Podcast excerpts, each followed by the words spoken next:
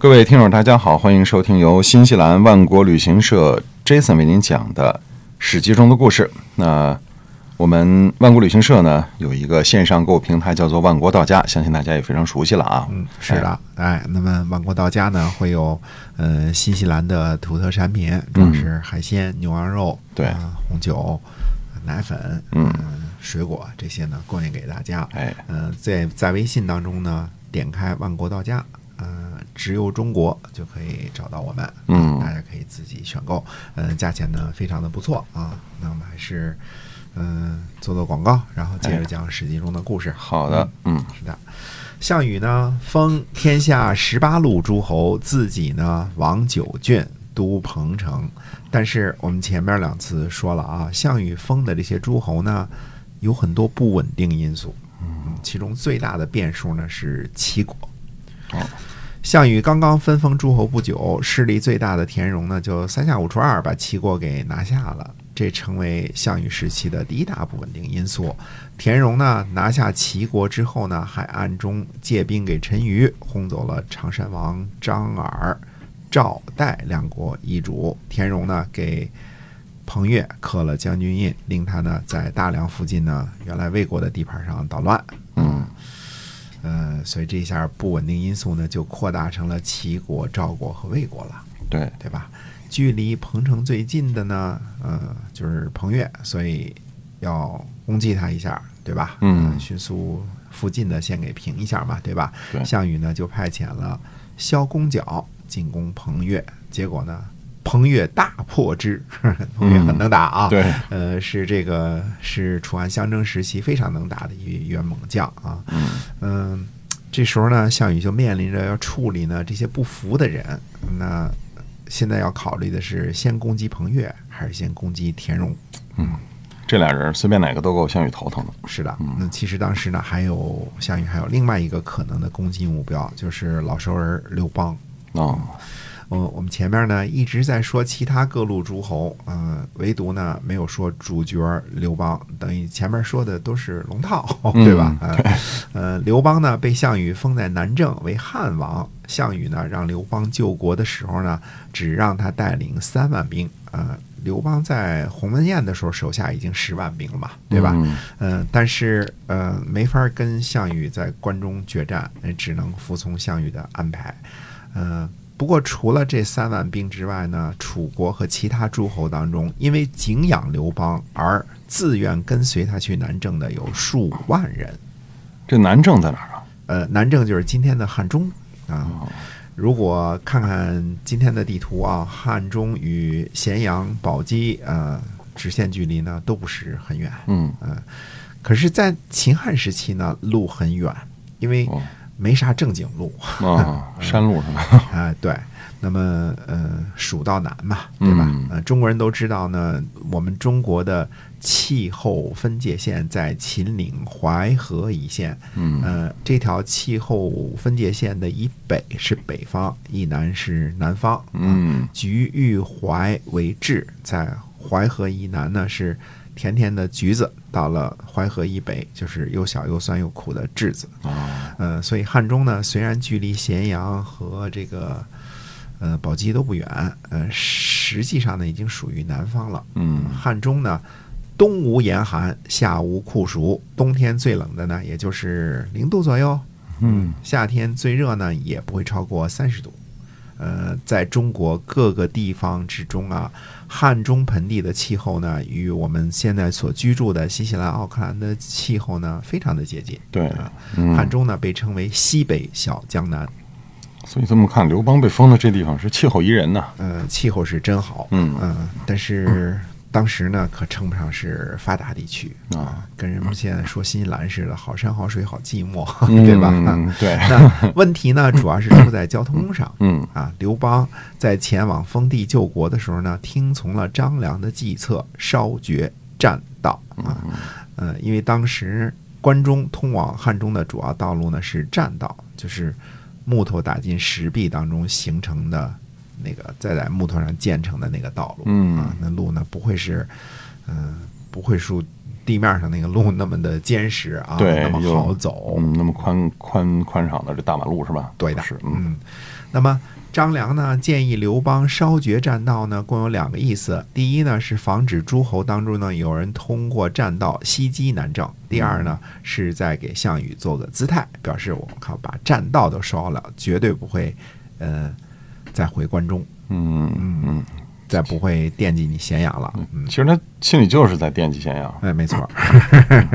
跟随刘邦前往南郑的三万兵士呢，以及仰慕刘邦的数万人呢，到了南郑之后才发现呢，这个地方什么都没有。嗯 呃，既比不上咸阳的繁华，也比不上东部的富庶。那诸侯兵将呢，大多数从东部来的啊，嗯呃，东部繁华地区啊，低平的地区来的。那来到南郑一看呢，都很失望。呃，这时候汉军当中的士卒当中呢，就刮起了一股一股什么呢？这个东归之风，大家呢纷纷当逃兵，嗯呃，往东边老家跑啊。而在这些呃跟随的将领之中呢，呃，就包括后来大名鼎鼎的韩信。嗯嗯嗯，哦，韩信，嗯，嗯是的，哎，我们得回头好好讲一讲韩信啊。大家呃，只需要记得呢，韩信前半生呢，可以用无比悲催来形容。嗯呃，韩信本来是跟着项羽的啊，但是献策好几次，项羽都没重用，于是呢，就这次就仰慕刘邦，跟着刘邦来到了汉中啊。但是怎奈何呢？这个韩信的霉运呢尚未结束，因为他犯了连坐的罪过，按照法律呢，跟别人一起连坐被斩首啊。其他的十三个人呢都已经杀掉了，斩首了。嗯嗯，下边就该轮着韩信了。那韩信呢，就仰头抬头仰视啊，正好看见了监斩官滕公夏侯婴啊。于是韩信呢就喊着说：“说主上不是要占有天下吗？为什么要杀壮士呢？”嗯嗯嗯，这得赶紧喊，再不喊就没命了。嗯，是啊，那书上记载的叫做呢，滕公奇其言，壮其貌，就是被他的言语啊所惊啊、另外呢，觉得韩信的相貌实在是仪表堂堂，嗯长得像一位壮士。那所以呢，滕公呢就把韩信给放了。所以韩信是靠着长相保住了一命。哎，是的，啊，长相很重要。嗯 呃，那夏侯婴呢，跟韩信就聊了聊啊，嗯聊了两毛钱的之后呢，这夏侯婴大悦，嗯，非常非常高兴啊。于是呢，赶紧去向汉高祖刘邦呢就推荐韩信。呃，刘邦呢拜韩信为治粟都尉啊，嗯就是管理粮食的一个后勤的官儿哦啊。其实刘邦呢并没怎么看得上韩信，啊嗯可能因为这个管理后勤吧，所以韩信呢就接触到了汉军管理后勤最大的官儿萧何。哦萧何呢跟他俩人一聊，呃觉得这个韩信呢很奇特。嗯呃，那大家到了南郑之后呢，诸将中呢每天都有数十人逃跑回东部。韩信呢估摸着萧何呢已经数次给刘邦进言了，但是刘邦不用他。那干脆也就逃跑得了。于是呢，韩信也加入了这个每天数十人东逃的将士的行列。哦，韩信也跑了。哎，萧何听说之后呢，来不及回报，马上亲自去追赶。由于事先呢来不及跟刘邦知会，嗯啊所以呢，萧何去追韩信呢，引起了误会。手下人呢就去跟刘邦汇报去了，说丞相跑啦。嗯史书上记载说呢，上大怒，如失左右手啊，因为萧何呀一直是刘邦最坚实的支持者和依靠啊，对于管理国家、征收税赋啊、出徭役这些个事情呢，刘邦是不懂的。可能整个刘邦阵营呢，也没有几个人如萧何这样精通国政。嗯萧何呢，原本就是秦政府沛县的优秀文吏啊，熟知秦政府的机制和运作，在其早期的生涯中呢，积累了丰富的经验。在咸阳的时候呢，呃，在诸将都去抢夺金银财宝的时候呢，萧何却去丞相府和御史府搬走了图书文册。啊，虽说呢，呃，大家刚刚到达南郑啊，人心不稳，但是刘邦呢，听说萧何也跑了，还是禁不住大怒。什么时候人会发怒呢？人感觉到无能为力才会大怒，对吧？嗯嗯，而且史书上的描述呢也非常到位，就好像失去了左右手。嗯，所以确实这个萧何是个不可替代的人才啊。啊，没错。呃，如果你在一个公司是个不可替代的人才，呃，你请个一两天的假，老板老板就好像失去了左右手，那你几乎捧的是铁饭碗，嗯，对吧？对。呃，如果暂时不是这样的人才，则要把这件事儿呢确定为目标，在某一项公司的核心业务上，你能够成为一个不可替换的人才。嗯，除了你这事儿，别人别人都干不了。对啊，如果你是路人甲、路人乙，公司有你没你无所谓，那要担心一下自己的前程了。嗯，没错。嗯，那么这个萧何追上了韩信，过两天就回来了。是的嗯，哎，萧何回去呢，就去夜见刘邦。啊，刘邦呢又愤怒又高兴，就骂萧何说：“你逃跑，为什么？”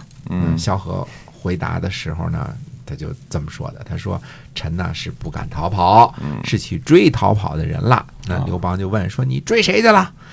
萧何说呢：“我去追韩信了。”那，这就是嗯著名的戏曲当中著名的萧何月下追韩信的故事。啊，是这么一个由来啊。对的嗯，那么韩信呢是很重要的人，我们得好好讲讲下回跟大家接着说。哎，请您继续关注我们的节目，同时呢，也请关注我们的线上购物平台万国到家。好，我们下期节目再会。再会。